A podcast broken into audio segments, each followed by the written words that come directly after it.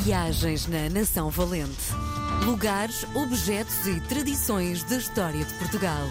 Com Helder Reis. Dia de recebermos na RDP Internacional o grande, o extraordinário comunicador Helder Reis, Nação Valente, Lugares, Objetos e Tradições da História de Portugal, livro escrito em 2020 que virou programa de rádio. Helder, bem-vindo! Alô, tu és um banho de autoestima. Opa, o que é isso? Meu querido amigo, tenho acompanhado nas redes sociais e, e antes de começarmos a. Isto é assumidamente gravado. Antes de começarmos a gravar isto, eh, estávamos a conversar sobre as mutações que o ginásio tem feito, não é? Parece um, um tanque de guerra, quase. Olha, nem tá, lá chegarei. Mas Ahm, tens esse objetivo? Não, não. O meu objetivo de treinar, e eu, eh, quem nos está a ouvir, eu recomendo sempre. Eu, eu treino eh, no ginásio, que era uma coisa impensável há dois anos. Se me dissesse, ah, vais para o ginásio. Não, não, não, não, não. Eh, Eu confesso que não é o sítio que eu mais adoro, mas nunca faltei. Uhum. E sinto-me muito estimulado quando lá estou. E quando lá estou, não penso em nada. A minha cabeça desliga de tudo. Tudo. Hum. Eu às vezes vou para lá até com algumas chatices e chego lá e aquilo pá, perde-se. E eu não sou de ferros, eu tenho, eu tenho um defeito de personalidade que é eu tenho muito pouca resistência à dor. E se eu, no sentido de eu posso evitar que não me doa, então se posso evitar que não me doa, não vou fazer. E eu, eu, eu sou, tenho um treino acompanhado e, eh, e ele às vezes põe mais peso e eu, pá, oh Nuno, eu não estou a aguentar. E ele, mais duas. E eu faço as duas, tipo, pá, não vou fazer a terceira, mesmo. O meu objetivo era perder peso, estava com peso a mais, e eu estou com quase 50 anos e eh, e estava com muitas dores eh, na ciática, tinha às vezes dores quase em que tinha que estar parado, não podia mexer, nunca mais tive. Nunca mais tive problemas de coluna, nunca mais tive problemas na, de ciática, nunca mais, nunca mais, mesmo. Porquê? Porque tenho mais músculo, tenho mais força e a minha cabeça está mais limpa, está mais resistente, a minha autoestima está muito melhor. E não é só o ginásio, é o ginásio, é o facto de dar todos os dias, ou mais de todos os dias possível, uma caminhada. Por isso, as pessoas têm de se mexer, não têm dinheiro para ginásio, os ginásios são caros, obviamente, ande. Faça uma dieta alimentar, coma menos gorduras, coma mais vegetais, coma mais proteína grelhada do que frita. É só ter este cuidado. Sim. E tu vais sentir transformações no teu corpo. O teu corpo vai agradecer imenso. E, e ter saúde é o melhor que nós podemos ter na vida. Qual, qual a regularidade com que exercitas? Eu treino duas a três vezes por semana e nos dias em que não treino eh, faço uma hora de cardio. Eh, À beira-mar, a andar, com música ou sem música. Quantas horas? Uma. uma hora. Vamos lá olhar para a, a edição de hoje, o que é que nos traz? Então, vou-te ler um- uns versos, tu vais ver se, Se me são familiares. Sim. Suor do rosto para pisar e ver o mosto, nos lagares de bom caminho, nos lagares de bom caminho. Assim cuidado, faz-se sonho fermentado, generoso como o vinho, generoso como o vinho. Agora queres que eu diga o nome do autor? Então, Nossa, está alguém ligado ao vinho e ligado à cultura portuguesa, não é? Diz-me a primeira letra. Então eu vou cantar. Suor do rosto para pisar e ver o mosto, nos lagares do bom caminho, nos lagares do bom caminho. Assim cuidado, faz-se sonho fermentado, generoso como vinho, generoso como vinho. Não? Não chego lá. Vinho do Porto, vinho de Portugal e vem É, a sim. nossa. Sim, já. Carlos Paião. Sim, Carlos Paião, sim senhora. Carlos Paião. Porquê é que lembraste de Carlos Paião hoje? Olha, porque vou-te falar um bocadinho de vinho do Porto, e não de, de eu cantar, já cantei há muitos anos. Vou-te falar de vinho do Porto. Primeiro, eu adoro Carlos Paião e acho que, meu Deus, nós devíamos gostar mais disso e ouvir mais Carlos Paião. E a sua letra é irreverente. Mas vou- venho falar de vinho do Porto e perceber, por exemplo, tu tens o hábito de celebrar eh, alguma coisa com vinho do Porto. Não. Ok. Não. Mas a Casa Real Inglesa tem. Ainda bem. Mas, eh, sabes que eh, eu acho que o vinho do Porto não é um vinho para se consumir sem eu abrir uma garrafa de outro vinho qualquer, em amigos, conseguimos dar cabo dela e não, Hum. não guardar.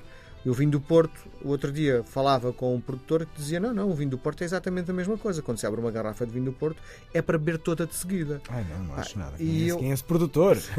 Ainda por cima é um dos craques, não é? Aquilo deixou-me um bocado assustado, porque uma garrafa de vinho do Porto em minha casa rende para seis meses, não é? Hum.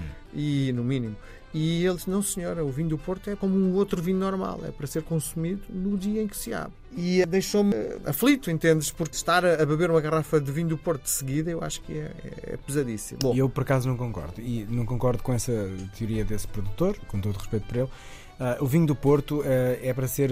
cons- por exemplo, eu tenho o hábito, sei lá, em vez de fazer às vezes uma água tónica, Uhum. e não estou não a apelar de todo, beba. beba não, que é nada. isso, nada isso. Mas eu acho é que nós podemos criar alternativas e consumir mais do que é nosso. E, e bem que temos imensos gins portugueses e está tudo bem.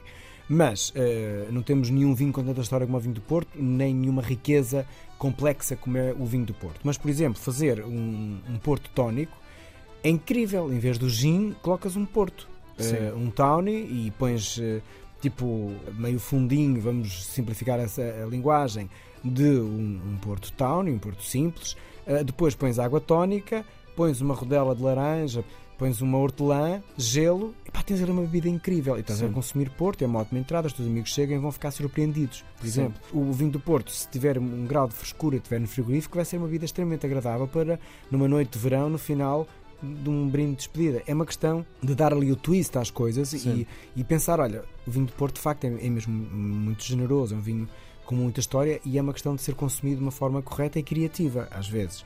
Mas eu não venho falar de consumir vinho do Porto, venho só dizer que naquele cálice está tanta história do nosso país que é impressionante. Até por isso é motivante consumir vinho do Porto, em detrimento, às vezes, de outras coisas que vamos consumindo e nem percebemos bem porquê. Diz-se que no século III, neste, no Alto Portugal, que é património da humanidade, já se faziam lagares e vasilhames para o vinho, portanto havia ali uma cultura vínica. E, e, e vamos até aí, mas diz-se que há dois mil anos de história já ali no Douro e diz-se de uma forma bastante comprovada. O que é fascinante é que depois, no século XVIII, como nós sabemos, eh, o vinho de Porto torna-se ainda mais dourado, porque é assinado um tratado muito interessante comercial com a Inglaterra, que ainda hoje eh, tem privilégios e, e, e, nos aproximou comercialmente da Inglaterra, que se chama o Tratado de Methuen, e que coloca lá o vinho na Inglaterra e o vinho na Casa Real, que tem por hábito, e eu disse isto no início e depois não completei a ideia, tem por hábito, nas grandes celebrações, ainda agora nos mais recentes casamentos reais e batizados e tudo mais, acaba com um brinde com Porto, com vinho de Porto, que é incrível, não é? Eles estão a brindar com um vinho, apesar dos ingleses estarem muito em Portugal, muito devido a esta relação comercial, mas é um vinho que nasce cá, que é feito cá, que supostamente nós deveríamos... sim. Né? Só no Douro, os chineses acho que tentaram há uns anos, mas os hum. chineses tentam tudo. É?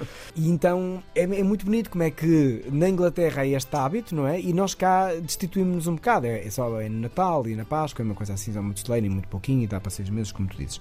E pode não dar, se fosse uma pessoa extremamente social e criativa, uma garrafa de vinho de Porto. não acho que num dia, de todo, não façam isso, porque não recomendo.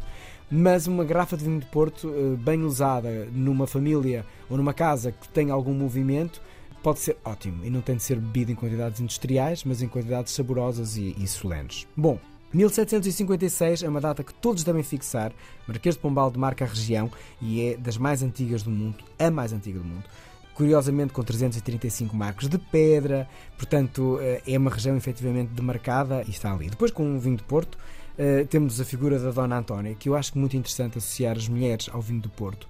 A Ferreirinha foi pioneira porque livrou-nos eh, de uma forma muito criativa de uma praga que estava a dizimar as nossas vinhas, que é a filoxera.